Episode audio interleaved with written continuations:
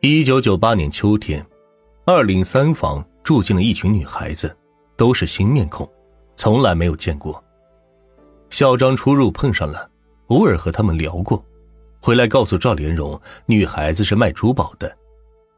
有这样一份天天和贵重物品打交道的工作，又是青春靓丽，打扮时髦，赵连荣看在心底，心生歹心。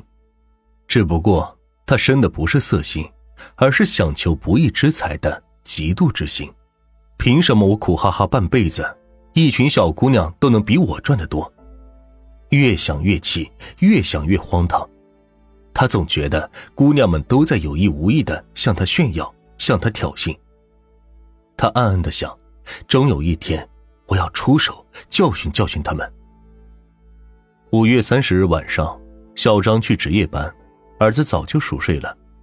赵连荣却翻来覆去睡不着，天太热了，热的人焦躁难安。好不容易有点睡意，又被一阵吵闹驱赶走了。赵连荣爬起来想骂人，通过窗口一望，原来是隔壁有几个姑娘下班晚了，刚刚回到宿舍，叽叽喳喳说笑玩闹。赵连荣刚想发作，突然有个想法鬼使神差般的窜入心中。他能看到隔壁房内的情形，因为姑娘们没关阳台的窗户和门，好通风纳凉。而他家窗口距离隔壁的阳台不过一步之遥，趁着夜深人静，轻轻的跳进阳台，神不知鬼不觉。罪恶的念头一旦涌出，就再也控制不住了。赵连荣下意识的觉得那边一定有很多的珠宝首饰，他盘算着他们肯定都是轮流值班。此时在房间内顶多三四个人，能偷就偷，有人醒了，不过也就是干掉三四个，到时候再拿钱轻而易举。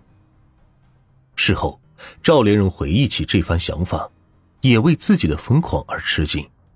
他说：“那时候就跟死催的一样，别的都不想，就想杀人。”等隔壁安静下来，灯也熄了，他才轻手轻脚的穿好衣服。戴上手套，特地没穿鞋，就穿着一双线袜。他走到厨房，带上那把磨得又快又利，总想着用来能干大事的水果刀。为了作案之后能顺利逃脱，他事先打开了自家大门，留了条后路。然后他回到房里，从窗户爬了出去，一个跨步就溜到了隔壁的房间里。黑暗中。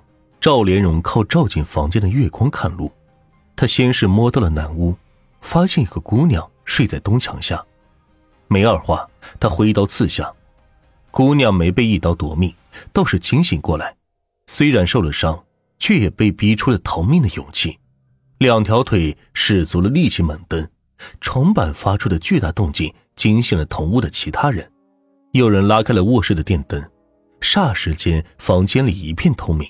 所有事物都无所遁形。赵连荣看清了目标，一共有五个姑娘。姑娘们也看清了眼前想要他们性命的男人。赵连荣这下慌了，他明白他们一定认出了自己就是住在隔壁的林家男主人。既然灯亮了，身份暴露了，一不做二不休，何不一次性封口，杀个干净？瞬间的对峙结束了。赵连荣像一条闻到血腥味的鲨鱼闯入鱼群之中，他扑向西墙根的上下铺，先是捅睡在下铺的姑娘，再转向上铺的姑娘，杀戮之夜开始了。南屋发出的巨大响动，把睡在北屋的肖梅芳吵醒了，她睡眼惺忪的走过来，被眼前的场景吓得半死，完全理解不了目睹的一切。没等他反应过来，赵连荣就猛然的扑向了他，一通乱捅，直到他瘫软在地，像死了一样。赵连荣转身继续对付南屋的其他人，浸透了鲜血的袜子走起路来打滑，他随便套上了一双拖鞋，以便更方便的挥舞手中的水果刀。其实肖美芳没死，她忍着剧痛爬起来，打开门，奋力的跑出去。他用力捶着一楼住户的房门，没人回应。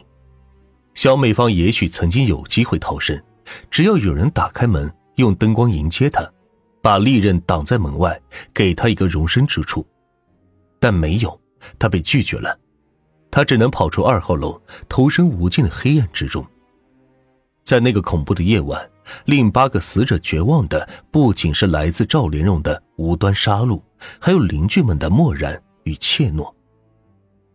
外面传来的敲门声让赵连荣从完全失控的自杀中回过神来，他才发现刚刚被刺伤的那个姑娘已经跑出了门外，他立刻握着刀冲了下去，就在二号楼前面。赵连荣终于杀死了肖美芳。担心二零三房还有活口的赵连荣又回到地狱般的现场，不知道脚上的拖鞋什么时候掉了，不过他也顾不上了，他眼里只有那些任他宰杀的女孩。有一个满身是血，正靠在门口的电话机旁，用最后一丝力气想要拨通电话。赵连荣蹲下来，靠近他，把刀插进他的胸口。他叫陈瑞花。北屋还有一个女孩，她本想躲在门后逃过一劫，可还是被赵连荣发现了。赵连荣撞开门，冲进去，捅死了她。她叫薛竹英。站在二零三房里，遍地尸体。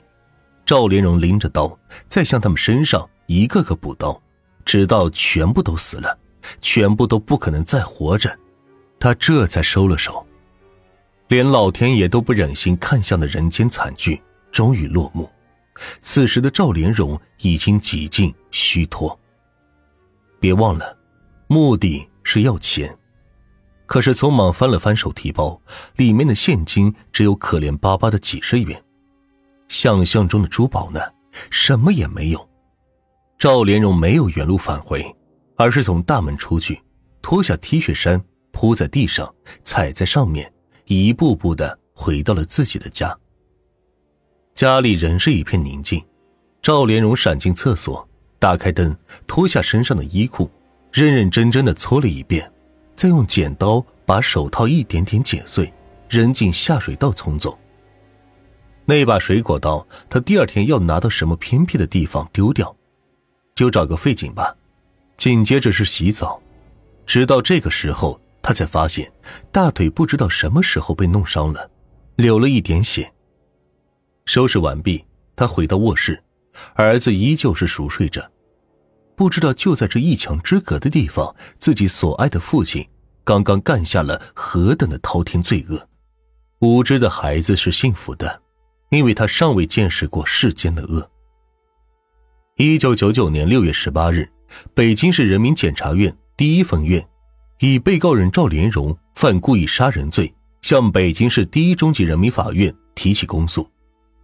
七月二日，北京市第一中级人民法院公开审理此案，当庭判决赵连荣故意杀人罪名成立，判处死刑，剥夺政治权利终身。法庭认为，赵连荣故意非法剥夺他人生命，杀死八人，其行为已经构成故意杀人罪。犯罪性质极为恶劣，手段残忍，情节和后果特别严重，社会危害性及民愤极大。本期故事就到这里，也希望听众朋友们可以在评论区里对暖玉的播讲，或者是本集的故事当中的一些情节做一些讨论。最后，暖玉也想拜托大家一件事：如果觉得暖玉的播讲还有这个专辑的节目还不错的话。可以给暖玉一个五星好评吗？